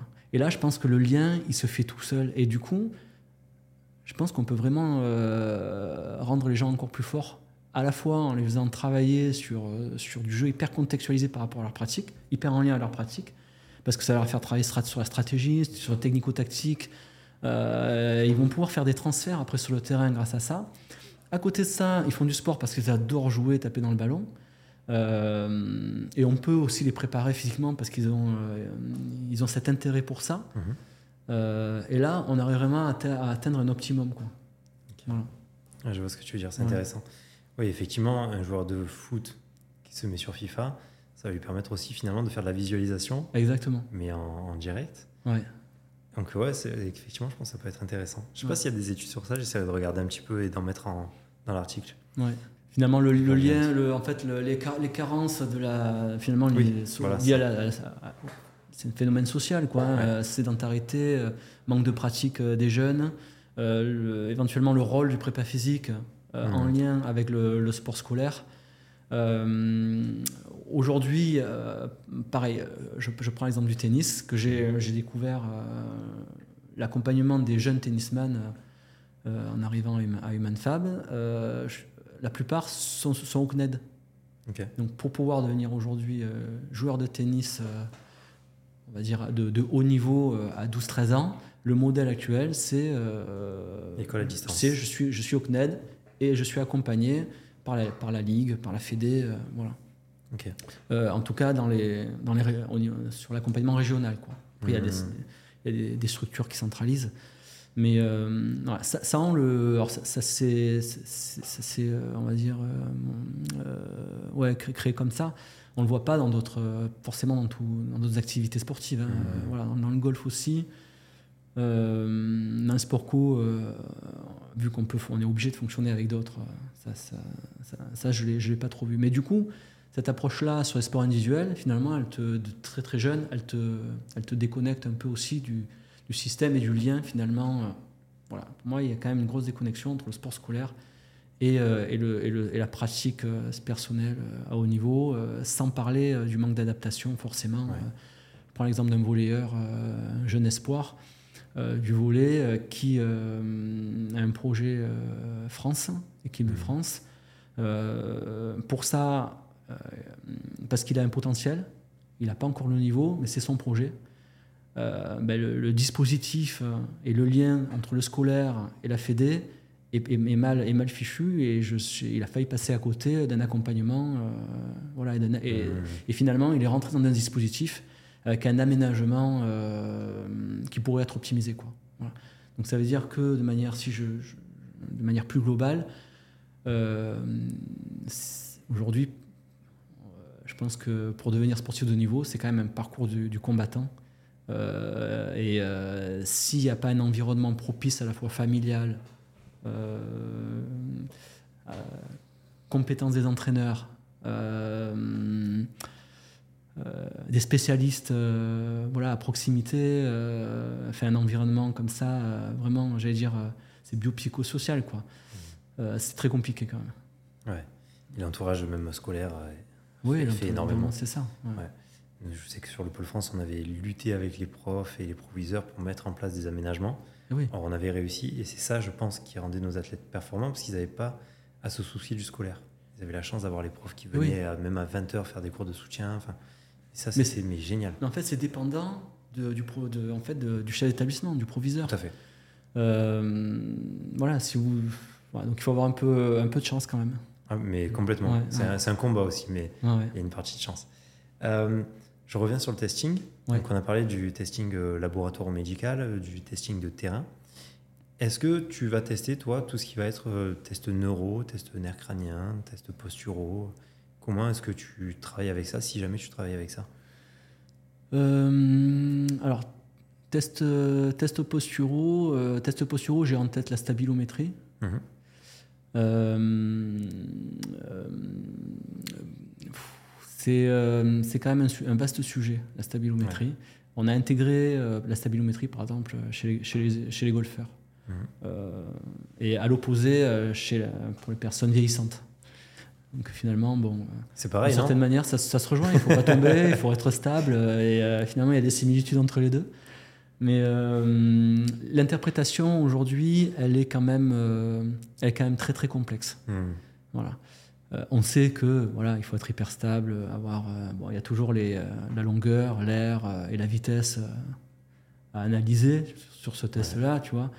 Mais qu'est-ce qui me dit que alors il y a des liens certaines études montrent que voilà quand l'air est réduite quand on a une vitesse qui est rapide on, est capable de faire des réajustements air réduite on est hyper stable euh, on n'a pas beaucoup de longueur, ça veut dire qu'on a dans, la surface analysée, on n'a pas beaucoup fait de variations, donc ça veut dire que voilà, on maîtrise le sujet, euh, c'est parfait, on est hyper. Mais en même temps, euh, on a de très bons, des, golfeurs qui sont très très stables et pourtant ils sont pas hyper hyper performants, ils sont pas tous numéro un quoi. Donc le lien est quand même vite vite vite vite balayé. Voilà. Il y a quand même une base, un socle à avoir. Euh, ce qui est intéressant après, c'est euh, de travailler sur les, différentes, euh, différents types de prises de repères pour la stabilo, yeux ouverts, yeux fermés, voir si on est plus sur du vestibulaire, sur, sur de l'oreille interne, sur de la mmh. prise de repères visuelle, plus du sensorimoteur et autres. Donc on arrive à. Mais derrière, derrière ça peut orienter le travail. Voilà. Donc c'est une petite pierre à l'édifice. Euh, voilà. Sinon, après, on travaille. Euh, ça, reste pour moi un domaine à part entière, la posturologie. Donc, euh, moi, je, à un moment donné, quand j'ai affaire voilà, à ce sujet-là, ou qu'on sent qu'il y a un besoin à ce niveau-là, je renvoie vers, le, vers un professionnel. Donc, on a un posturologue à HumanFab. Et voilà, après, ouais. Donc, il y a une analyse à la fois un peu ostéo, posturologique qui, qui, peut être menée. Quoi. Ok. Et les tests psychologiques, est-ce que tu en mènes? Est-ce qu'il y a une utilité ou pas? Alors, test psychologique, pour moi, c'est fondamental. Euh, on, le, on propose des tests cognitifs mhm. de notre côté, euh, mais qui viennent évaluer, pour moi, c'est, euh, j'allais dire, c'est le premier niveau d'évaluation. On, peut pousser, mais avec la préparation mentale, avec un préparateur mhm. mental. Et euh, moi, ce que j'attends euh, d'un préparateur mental, c'est de pouvoir faire ce que je propose en préparation physique, c'est une sorte de cartographie euh, des habiletés, des habiletés physiques ou des capacités physiques. Mais idéalement, c'est de pouvoir avoir voilà, une cartographie on va dire des, des qualités cognitives. Quoi. Mmh. Voilà, niveau attentionnel, voilà, concentration, attention euh, fixation d'objectifs. Après, il y a les aspects plus motivationnels et autres. Mais c'est vrai que ça, c'est quelque chose que, que je ne retrouve pas toujours. Donc, certains prépa physiques, le, préparateurs physiques le proposent. Hein. Euh, donc, euh, non, c'est quelque chose de fondamental. Après, sur la partie motivation, en partant du principe que tout acte est motivé, pour moi, c'est le point de départ. Euh, du registre moteur. Mmh. Voilà. Si on n'est pas motivé, si euh, on ne peut pas ni faire de la préparation physique, ni s'entraîner. Euh, voilà. Donc c'est quelque chose, et c'est ce qui fait la différence entre les, chez les sportifs de haut niveau, c'est arriver à entretenir ce niveau de motivation le plus longtemps possible. Et on sait que chez les sportifs de haut niveau, ben, ils en sont capables parce que, et encore plus en judo, si on prend mmh. c'est quand même un sport rude en soi, très très répétitif. Mm. Donc, euh, j'allais dire, les sources motivationnelles, il faut les, les, chercher, il faut les puiser au fond de soi. Quoi. c'est de la motivation intrinsèque. Euh, et si c'est ça. Et si on prend l'exemple de Teddy Riner, qui a été, je pense, précurseur euh, dans ce domaine, en faisant appel à un prépa physique dès l'âge de 14 ans, mm. voilà, son intégration à l'INSEP, je pense que c'est. Enfin, aujourd'hui, ça ressort. On, est tous conscients que c'est un des facteurs clés de sa performance. Il a su s'entourer. C'est un sportif entrepreneur, comme euh, dirait, euh, je crois que c'est Gilbert Gascou qui m'avait dit ça. Et en fait, on retrouve ça, c'est quelqu'un qui allait s'entourer pour arriver à sa performance et son entreprise finalement. C'est super intéressant. C'est un peu ce que, tu, ce que je suis énoncé quand tu as des sportifs indépendants qui viennent ici pour se faire tester, pour, oui. pour avancer finalement dans leur processus d'entraînement. C'est un peu ce même profil-là. Oui, tout à fait. Alors tout le monde n'est pas Teddy Riner, mais euh, oui, je, je, reconnais un peu le process. Euh, et justement, ces, tests et ce profilage psychologique, est-ce que c'est quelque chose euh, qui doit être fait systématiquement? Parce que c'est quand même, euh, comme tu disais, un, pilier pour la performance. Ou est-ce qu'une discussion avec l'entraîneur, ça peut suffire parfois? Comment est-ce que tu vois ça? Non, je pense que ça, peut suffire de manière, je veux dire, un peu, un peu spontanée. Il peut se passer des choses. Mais je pense que c'est quelque chose qui doit se construire dans la, dans la durée, qui doit s'appréhender dans la durée. Donc, euh, moi, je, je, vois sur la préparation physique, c'est quand même quelque chose, c'est un domaine quand même assez démocratisé. Il y a beaucoup euh, d'intervenants, il y a beaucoup de, bah, malgré tout, quand même des clubs aujourd'hui qui font appel à des prépas physiques. Euh, donc, des, voilà, après la prépa mentale, ça, reste quand même encore, encore assez rare, même si voilà, ça, ça se démocratise aussi, mais c'est, on, on, est quand même, on est quand même assez loin de la du niveau de la préparation physique. Euh, et pourtant, ça reste, euh, ça reste fondamental. Donc, euh, je pense qu'il y a encore, encore des choses à faire, mais on n'en est pas du tout au même, au même point. Et même nous, bon, c'est vrai qu'à Manfab, après, c'est compliqué d'être spécialiste aussi partout. Donc, nous, à Manfab, on est quand même hyper centré sur, le, sur le corps. et j'avais dit presque, presque l'ergonomie, l'ingénierie autour du mouvement, quoi, autour de l'humain.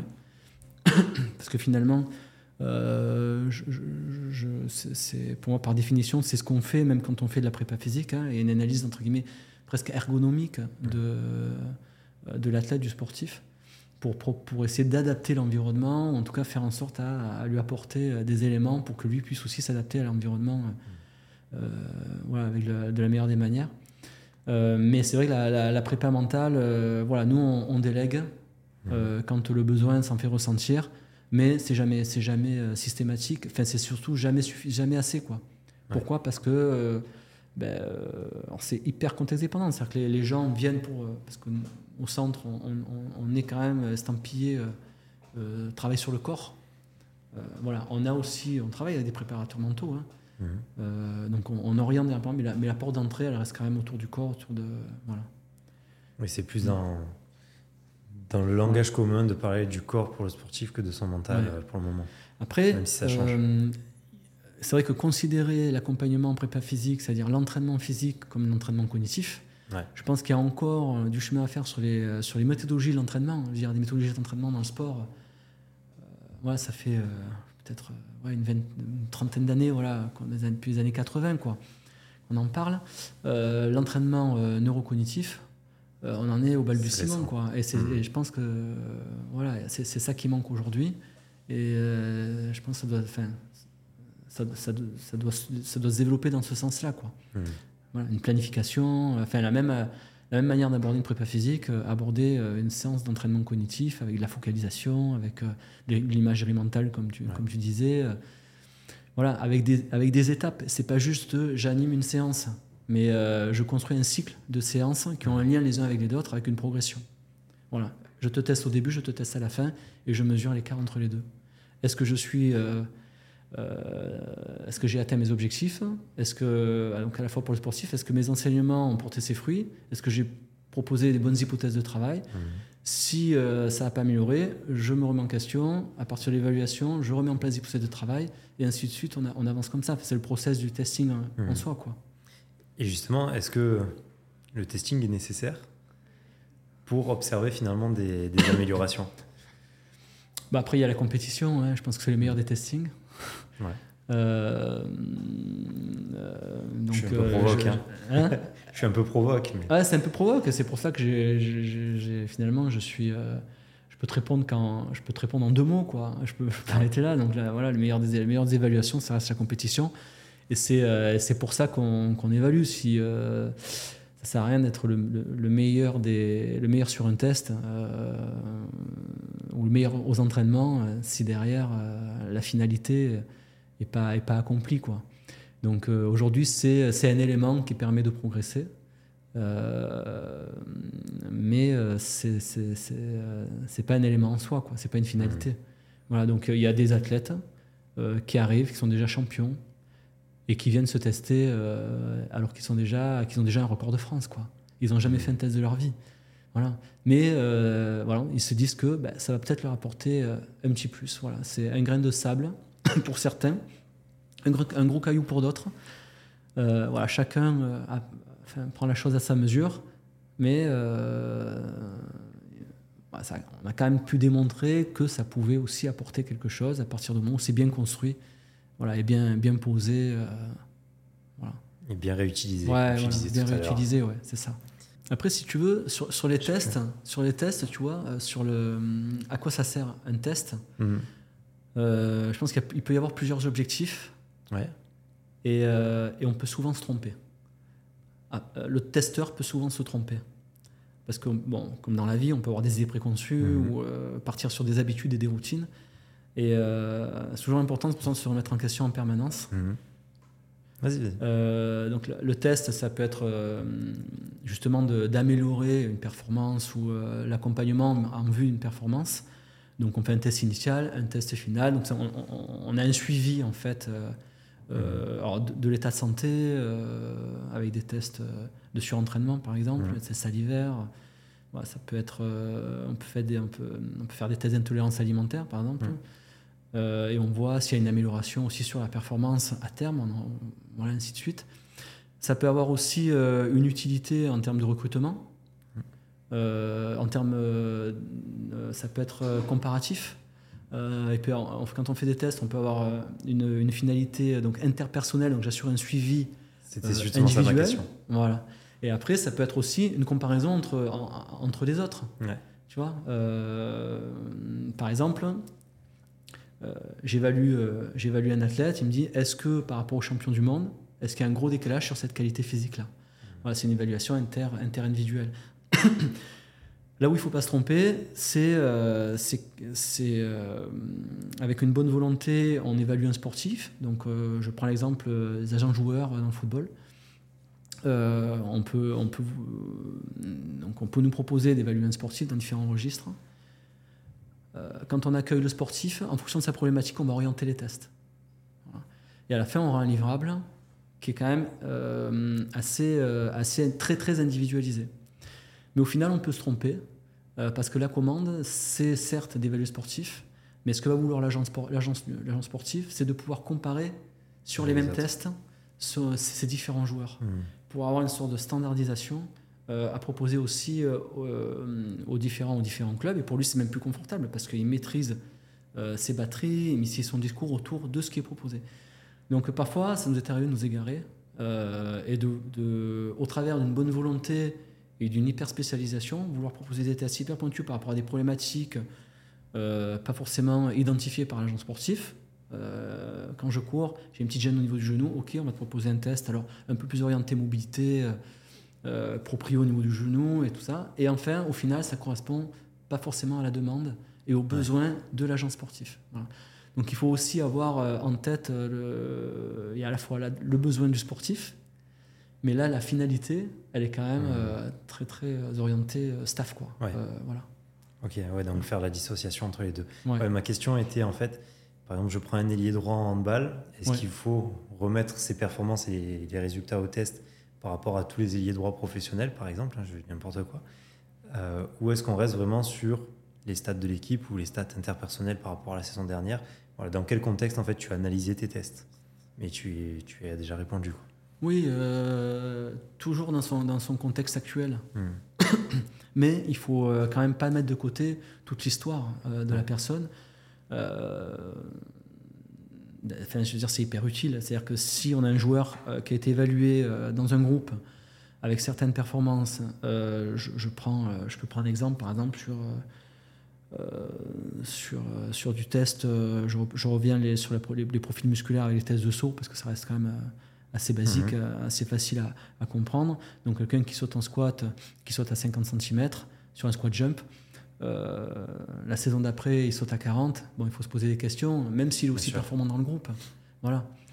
Euh, voir s'il y a des choses qui ont changé au niveau de, du développement de ses qualités. Après, ça ne veut pas forcément dire que c'est euh, négatif sur sa performance globale. Mais euh, il y a quand même des qualités physiques intrinsèques Hmm. qui, ont, qui ont diminué. Il faut voir sur la partie intégrée et la partie jeu, il y a des répercussions. Voilà. Est-ce que sur la partie euh, vitesse, il y a des répercussions C'est ça qu'il faut mettre en Ouais. lien. C'est euh, voilà, c'est sûr que si tu sautes 10 cm de moins et que tu es toujours aussi performant sur la vitesse, que tu as un transfert, euh, voilà, il n'y a, pas- il y a pas une répercussion, mais il y a une problématique peut-être sur, sur le passage le transfert de force vertical. Vertical. quoi. Hmm. Voilà. Il faut tenir compte quand même de l'histoire des tests si on a la Mhm. chance de, de pouvoir suivre au fil des saisons des, des sportifs, mais toujours, les, bon, c'est peut-être le maître mot de, de, la, de la discussion, mais toujours remettre dans son, dans, dans son contexte et toujours prendre des infos sur la manière euh, dont les entraîneurs euh, voilà, euh, appréhendent les entraînements. euh, voilà. Et je pense que la vraie difficulté finalement, elle, elle est là pour le préparateur physique. C'est la relation entre, entre le, avec son sportif et surtout la, relation avec le- l'entraîneur, en fait, grosso modo. Qu'est-ce que propose l'entraîneur à son sportif et moi, comment je m'adapte? Ça, c'est, je pense que c'est tout un art. Quoi. Ouais. Par rapport à la détection des, des jeunes en pôle espoir, en pôle France, etc., il y a souvent des batteries de tests qui sont proposées. Ouais. alors, je sais qu'il y a pas mal de fédérations, je ne vais pas citer parce que j'aurais peut-être pas un exemple précis, mais qui vont mesurer des, des, normes anthropométriques, par exemple, ou biomécaniques, etc., mm. et qui se rendent compte des années plus tard que c'était une grosse bêtise, parce que euh, bah, finalement, oui, il a des mains plus petites, mais euh, il sait mieux les utiliser. J'idéalise euh, le truc, mais est-ce que finalement un test, c'est utile pour faire de la détection? Et si oui, comment est-ce qu'on les choisit? Comment est-ce qu'on les met en place? Est-ce que c'est des choses qui sont amenées à évoluer en fonction de, de l'évolution du jeu et du sport? Comment est-ce que toi tu vois ça?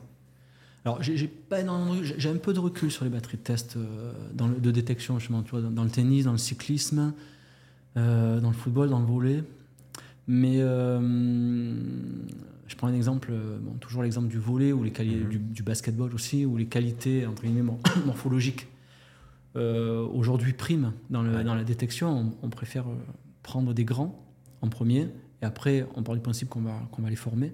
Euh, plutôt que de prendre des jeunes peut-être euh, beaucoup moins euh, athlétiques, pardon, beaucoup moins dotés au niveau mmh. et morphologique, et, mais peut-être plus athlétiques et plus coordonnés. Donc c'est vrai qu'on est plutôt dans ce registre-là, mais de, ça, ça fait des années que, que je le vois. Alors ça dépend des, ça dépend des sports forcément, mais c'est c'est assez, complexe, je trouve. Euh, les tests, alors c'est très codifié. Euh, il y a des choses justes, hein, euh, il y a des choses peut-être un peu moins justes, des choses qui sont abandonnées parce que compliqué à mettre en place. On voit des tests, je prends qui peuvent être très très intéressants et très très spécifiques, comme le Barada test en handball, que finalement très peu de personnes font. Hein, je, veux dire, euh, bon, euh, est-ce que ce test-là euh, permet de détecter mieux que notre Je ne sais pas. Je pense qu'il faut arriver à, évaluer vraiment tout, un ensemble. C'est vrai qu'on ne peut pas performer si on n'est pas grand dans certains sports. Mmh. donc à un moment donné, il y a des tests de, prévision, tu vois, de croissance qui sont réalisés, les mesures assis debout et tout. encore une fois, c'est du prévisionnel. Donc, euh, dans le lot de tout ce qu'on va mesurer, ben, il y aura forcément des, personnes qui seront euh, forcément un peu plus prédisposées à. Donc, mais il faut pas. À mon avis, c'est quand même un passage obligé euh, dans le cadre de la détection de réaliser tous ces tests-là. C'est sûr. voilà, après, ça reste des tests fédéraux, donc des tests quand même pas forcément monitorés. mais du coup, des tests quand même assez, qui sont censés être assez reproductibles sont pas, euh, on va dire, euh, économiques dépendants. Quoi. Donc, euh, je pense que c'est quand même plutôt une bonne chose. Voilà. Après, de quelle manière ils ont été construites, ça, je, je, pense que ça, doit se renouveler aussi en, en, permanence par rapport aux, enjeux et aux avancées de, de chaque sport, des avancées matérielles.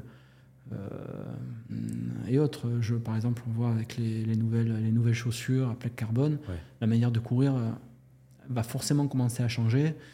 Euh, nous, on a eu en test des gens qui venaient avec ces chaussures-là et on sait aujourd'hui que ça, ça, ça modifie la, foulée.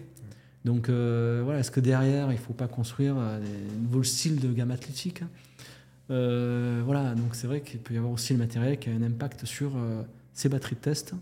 la pratique en général peut avoir un impact sur ces batteries. Donc il faut, être, il faut se renouveler en permanence. Ok. Euh, ouais, par rapport aux chaussures, j'ai vu pas mal d'articles qui parlaient de, de l'usure du sportif finalement euh, avec ce nouveau style de chaussures. Et eh ouais. euh, je me suis pas encore assez renseigné, mais est-ce que tu as des infos déjà, toi de ton côté, sur ça? On a des infos sur la modification du, du, pattern de course, mhm. qui est beaucoup plus sur l'avant-pied, euh, des retours d'énergie qui sont plus importants. donc moins d'amortissement de, de, la chaussure et aussi lié à la hauteur de chaussure puisqu'on a des, alors, on parlait de Mousseva, de Mousseva tu vois, mais aujourd'hui, euh, bon, c'est ce système-là là, de, de semelle euh, qui, est, qui est beaucoup plus haute, qui est un peu différent. Donc, pareil, ça fait des appuis un peu euh, assez différents finalement des chaussures classiques. Mhm. et du coup, ça demande un temps d'adaptation. On en revient au même processus finalement que, que s'était passé avec les, les chaussures minimalistes. Ouais. Euh, où euh, voilà, on disait voilà, tu peux pas, tu peux pas démarrer euh, directement avec ces chaussures-là à faire un footing d'une heure. Donc au départ, c'est 10 minutes, euh, deux, deux, fois, deux, trois fois par semaine. Tu les intègres progressivement à tes Mhm. entraînements, puis après tu augmentes à la fois la, la durée et le nombre, éventuellement le nombre de séances pour le travail du pied. Donc finalement, euh, on en revient sur, sur ces, sur ces modèles-là à ça. Quoi. Donc finalement, le matériel a, a un impact aussi sur la manière de se préparer Mhm. euh, et la, man- la manière d'appré- d'appréhender son, son activité. Et du coup, euh, au final, la manière de s'évaluer. Quoi. Ok. Voilà. Ouais, parce que c'est vrai que sur les chaussures ultra minimalistes, euh, style euh, Five Fingers et compagnie, Ouais. On en est revenu parce qu'ils ont même appelé les médecins la fracture Vibram sur euh, je sais plus quel méta. Parce qu'en fait, tous les mecs qui couraient avec ça, au bout d'un moment, ils avaient une fracture de, de fatigue sur un des méta. Je, je- je ouais, crois que c'est le 5, mais je suis pas sûr. Et euh, la question, c'est est-ce qu'avec ces nouvelles chaussures en lame de carbone, on, on va voir arriver ça quoi? Ben après, c'est la- l'avenir qui, nous le- qui nous le dira. Ouais. Parce que c'est vrai que c'est quand même pas encore très démocratisé. Déjà, C'est cher. C'est cher. Ouais. c'est encore, euh, c'est encore nouveau. Euh, c'est même du registre. euh, du, enfin, pour- quand, quand on voit ça euh, sur les, sur les grands sportifs, pour nous, c'est presque du, du prototype. Quoi. Ouais. Voilà, même si ça se vend aujourd'hui, euh, maintenant on en retrouve dans le commerce. voilà, ça reste encore peu accessible euh, pour les sportifs, mais ça inspire les gens. Voilà, donc les gens vont se, vont les, vont se les accaparer. et bon, Alors c'est vrai que ça coûte quand même beaucoup plus cher que les minimalistes, Mhm. Même si minimaliste c'est quand même pas donné au départ. Euh, là, euh, voilà, il y a quand même de la, de la, vraie, de la, de la technologie euh, pour Ouais. le coup. Je pense que c'est en- encore en plein développement sur l'espèce de compromis entre, entre relance, dynamisme, amorti. Voilà, on est quand même sur des chaussures ultra, ultra compétitives, ultra performantes. Donc pas forcément ouvert au tout public. Voilà. Heureusement. Je veux dire, monsieur, madame, tout le monde ne fera pas forcément son, Mar- son Marseille Cassis euh, avec ça, mais il peut y avoir des dérives de technologiques, un peu comme, le, comme on le voit quand il y a du développement en Formule 1. Et ben, 10-20 ans plus tard, euh, il y a les retombées sur, euh, sur les voitures tout public. Bon, ben, là, je pense, de toute façon, ça se passe toujours comme ça. hein. Euh, on, aura, on aura forcément des chaussures peut-être un peu plus dynamiques, mais qui maintiennent, mais qui, qui gardent aussi de l'amorti euh, ou du- Ouais. et du confort. Quoi. Ouais, ça fait un peu comme les combinaisons en natation qu'on qu'on voyait là dans les années Ouais. 2000, euh, 2010, il me semble, 2010, qui battaient tous les records parce que euh, meilleure flottaison, meilleure pénétration dans, dans l'eau et compagnie, euh, Oui, qui ont complètement disparu parce ouais, ouais, ouais. Est-ce que ces chaussures-là, finalement, euh, pas subir le même sort au niveau pro en tout cas? Oui, c'est ça. Après, euh, sur les, sur les blessures, aujourd'hui, je pense qu'on n'a pas encore de, assez de recul, mais Mhm. j'ai entrevu quelques articles, justement, qui mentionnaient peut-être la recrudescence de, de tendinite à certains endroits, rotulienne et autres, mais voilà, après, ça reste à approfondir. Mais euh, on, on va voir émerger forcément des problématiques de santé. euh, Comme Par toute, rapport à ça, euh, ouais, comme ouais. toute évolution euh, technique à chaque ça. fois. Euh, Est-ce qu'il y a des choses que tu voulais rajouter au- à propos des tests, du testing de manière générale? Des choses qu'on n'aurait pas Euh, abordées? Non, moi, ma, ma- ma conclusion, c'est un peu mon, mon idéal. J'imagine, euh, pour conclure, peut-être le futur. Le, moi, le futur, c'est l'évaluation euh, directement sur le lieu de pratique, Mhm. voire l'évaluation en compétition. Alors, je pense qu'on est quand même encore loin de ça. Mais euh, pour pouvoir s'en rapprocher, je pense qu'il y a différentes spécialités qui peuvent se regrouper, euh, des sortes de cellules un peu testing, avec à la fois, euh, aujourd'hui, on est, on est en plein dans la data, on est dans l'ana- dans l'analyse vidéo, on est dans le. Voilà, donc il faut à la fois de- être technicien, donc il faut des gens techniques qui sachent utiliser les outils, donc tout de l'ingénieur de mesure. Pour moi, euh, un staff complet, euh, il serait complété par un data, un data analyst, un data scientist, euh, de la, une analyse vidéo, euh, voilà, et, et, euh, et à cheval entre, euh, on va dire, un, un- un pôle scientifique et, euh, et le staff des entraîneurs, quoi. Voilà. Et là, on, on pourrait, on, on pourra dé- se développer dans ce sens, quoi. La Fédé d'handball bosse là-dessus, euh, justement, pour euh, mettre en place de l'analyse vidéo portative. Parce qu'aujourd'hui, ce qu'on a, c'est un stade qui est équipé, enfin un gymnase pardon, qui est équipé, et on ne peut pas en bouger, ça vaut très cher. Et là, ils essayent, avec justement deux caméras et un petit ordinateur qu'on peut poser n'importe où, euh, faire ces analyses-là. Donc, euh, je pense que d'ici un ou deux ans, on devrait commencer à, Ouais, à le voir un petit peu dans les, dans les gymnases euh, apparaître. Ouais. Mais effectivement, il y a plein de, de sport co qui commencent à bosser là-dessus, le volet aussi. Après, tu vois, la, la 3D, on peut la déporter en gymnase. Mais c'est sur, sur, sûrement sur un gymnase, on est obligé de capter sur une, une, surface, si on veut être précis, un peu plus restreinte. Mmh. Après, si on veut capter sur un gymnase entier, il faut beaucoup plus de caméras. il, faut équiper, il faut équiper les, les personnes. Maintenant, on a du markerless, c'est-à-dire que sans marqueur. Donc ça, pour nous, sur les sports à contact et tout, voilà, du coup, tu perds pas les capteurs. Mmh. Donc, c'est, euh, donc on va se développer aussi euh, vers ça, ça c'est sûr. Mmh. Voilà. Mais il y a quand même une, une sacrée logistique hein, voilà, de calibration, paramétrage, matériel, euh, caméra à placer. voilà. Donc c'est sûr que s'il si, mmh. y a du système embarqué, c'est, c'est génialissime. Voilà. Après, voilà, il faudra quand même se dire qu'on ne base pas, et ça c'est peut-être ma conclusion, il faut, il, faut, il faut aussi du subjectif, de l'émotionnel, du sensitif.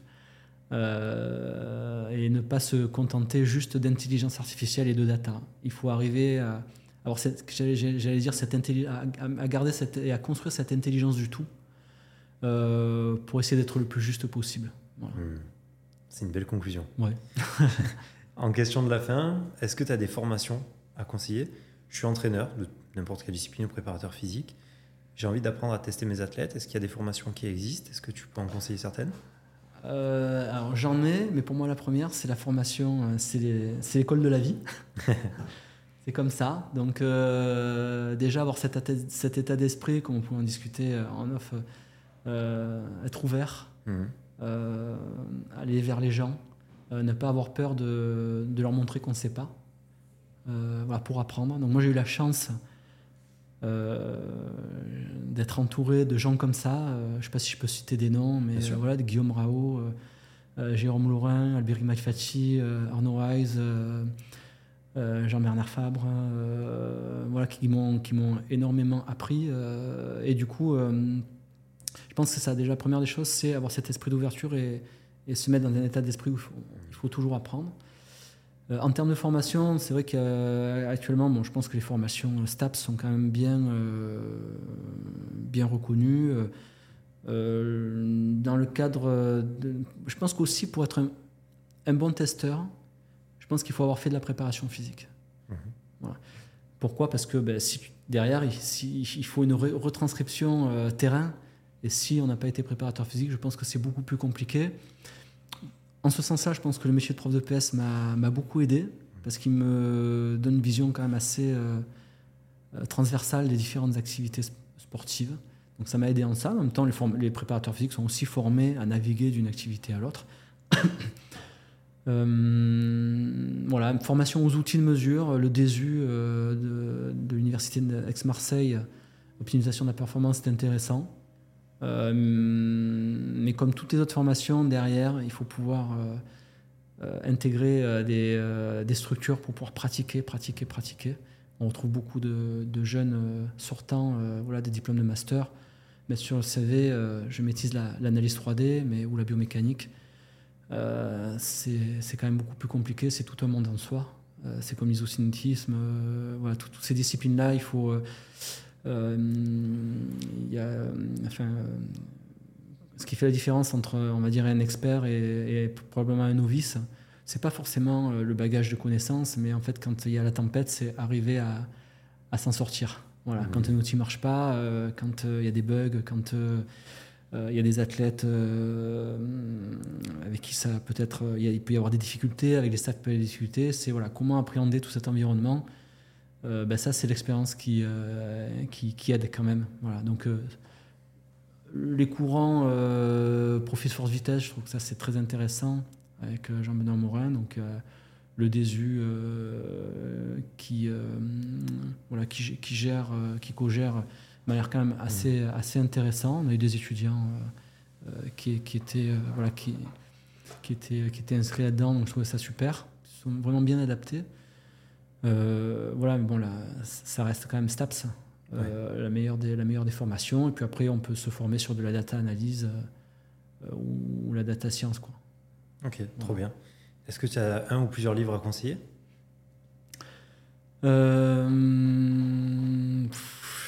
Qu'est-ce que je lis en ce moment? Les préférences motrices mhm. de Ralph Hippolyte. Mhm. C'est un domaine que. Action Type Ouais, voilà, mmh. action, action Type, qui me plaît beaucoup. Euh, j'ai un peu, je suis un peu penché sur le concept euh, euh, d'haleine Euh, que je trouvais aussi très très intéressant. Donc voilà, on se rapproche un peu plus des. tu parlais des aspects décisionnels. Là, on est aussi sur l'intelligence du score et les préférences corporelles. Voilà, je pense qu'il y a à creuser, même si Action Time, ça, ça existe quand même depuis. enfin, ça reste quand même les, les précurseurs des préférences motrices. Donc ça, c'est ça, c'est assez assez à part, mais assez complémentaire. Euh, là, je suis sur euh, tout ce qui concerne, pareil, l'intelligence du corps avec Alain euh, Berthoz. je pense que ça vaut le coup d'être le sens, le sens du mouvement, des choses comme ça. Ça peut être intéressant d'aller, d'aller creuser, d'aller prendre quelques infos. Et puis après, il y a les éditions 4 traîneurs, la Bible de la préparation physique, la périodisation. Ça, c'est deux bouquins que j'ai appréciés. Et puis après, sur l'isocinétisme, c'est euh, le bouquin vert euh, de Pascal Édouard et, euh, et de Gache, la Bible de l'isocinétisme. C'est, ça a été, ça allait encore un peu, c'est mon bouquin de chevet. Quoi. Ok. Quel a été ton plus grand échec en tant que préparateur physique Mon plus grand échec J'en ai eu beaucoup, j'en ai eu énormément. Je ne sais pas si. Euh, plus, grand, plus grand échec, je pense que c'est plus, euh, plus de manière assez globale, c'est de ne pas arriver à... alors plutôt en, alors en tant que préparateur physique, mais euh, surtout en tant que sport scientiste, testeur, mhm. C'est que mes, mes, bilans et mes, mes conclusions ne soient, soient, pas utilisées, soient pas comprises. Voilà. par, les, par les entraîneurs, ou, alors soit, soit éventuellement comprises, mais au final pas utilisées. Voilà. Donc ça, c'est, je pense, c'est le plus gros des échecs. Et c'est pour ça que, euh, voilà, il faut. Aujourd'hui, j'ai, compris que ça se construisait euh, avec euh, avec les entraîneurs et avec directement, et qu'il ne faut pas juste se, se positionner comme un, un, intervenant à un instant T, début de saison, puis après on voit plus personne toute l'année, mais essayer de maintenir, même si les personnes, les clubs nous passent une commande dans l'année à un instant T, bon, il faut quand même assurer un suivi et garder ce lien. Euh, voilà, c'est pour ça que moi je propose souvent de, faire partie un peu des cellules staff, déjà parce que ça m'intéresse, et puis mmh. euh, j'aime voir la vie des, la vie des clubs euh, de l'intérieur, je pense que c'est toujours intéressant. Et derrière, du coup, ça permet d'amener, des fois, de faire émerger des choses auxquelles on n'avait pas pensé. Quoi. Ok. Voilà. Il reste deux questions. pour toi, qu'est-ce qu'un bon entraîneur? Tu finis par ça, c'est compliqué. Non, un bon entraîneur, c'est quelqu'un qui est à l'écoute, qui, euh, enfin, c'est un, un, état d'esprit. Alors, déjà, un bon entraîneur, forcément, il a le souci de l'autre. Euh, au départ, je, me suis dit, c'est quelqu'un qui a la gagne. Mais en fait, je ne crois pas. Je pense que c'est quelqu'un qui veut euh, amener, déjà qui a la passion de son, de son sport, mmh. et qui veut amener les joueurs, les athlètes et autres à leur meilleur potentiel. Voilà. Donc, meilleur potentiel, ça peut être juste un joueur de région, hein. mhm. enfin juste ou même du département, mais ça peut être quelqu'un euh, beaucoup plus haut. Voilà. Et, et s'il arrive à ça, c'est-à-dire qu'il considère, en fait, il entraîne avec une, notion d'altérité. C'est-à-dire qu'il euh, euh, considère tous les athlètes avec leur propre potentiel, donc du coup, on va dire, dire ils sont presque au même niveau si ils, donnent, ils, donnent, ils utilisent un maximum de leurs ressources pour un résultat donné. Donc qu'on soit finalement champion du monde ou euh, champion départemental, à partir du moment où on est un, un, sportif euh, voilà, qui s'est donné, euh, je pense que où l'entraîneur a donné, a, donné le meilleur pour les deux, ça, reste, ça, reste, un bon entraîneur. Quoi. Je ne sais pas si j'ai bien répondu. non, mais voilà. ça va très bien. Et est-ce que tu as un mot de la fin? Euh, mot de la fin, c'est te remercier avant tout. Voilà, j'ai trouvé la, discussion euh, très, voilà, super sympathique, hein. voilà, très intéressante. Euh, finalement, pas, pas, de coutume, parce que c'est vrai qu'on dans nos, dans nos, métiers, même si on travaille de manière pluridisciplinaire, on parle très peu de soi et de ce qu'on fait, et de la manière dont on ressent aussi les choses, dont on les appréhende. Euh, voilà, donc je trouve que l'échange est très très intéressant. Euh, si ça peut apporter à d'autres aussi, euh, en tout cas moi ça m'a moi ça m'apporte hein, euh, et ça m'a voilà ça m'a bien plu. Je te remercie. Ben, c'est moi qui te remercie Raphaël et à très bientôt. À bientôt.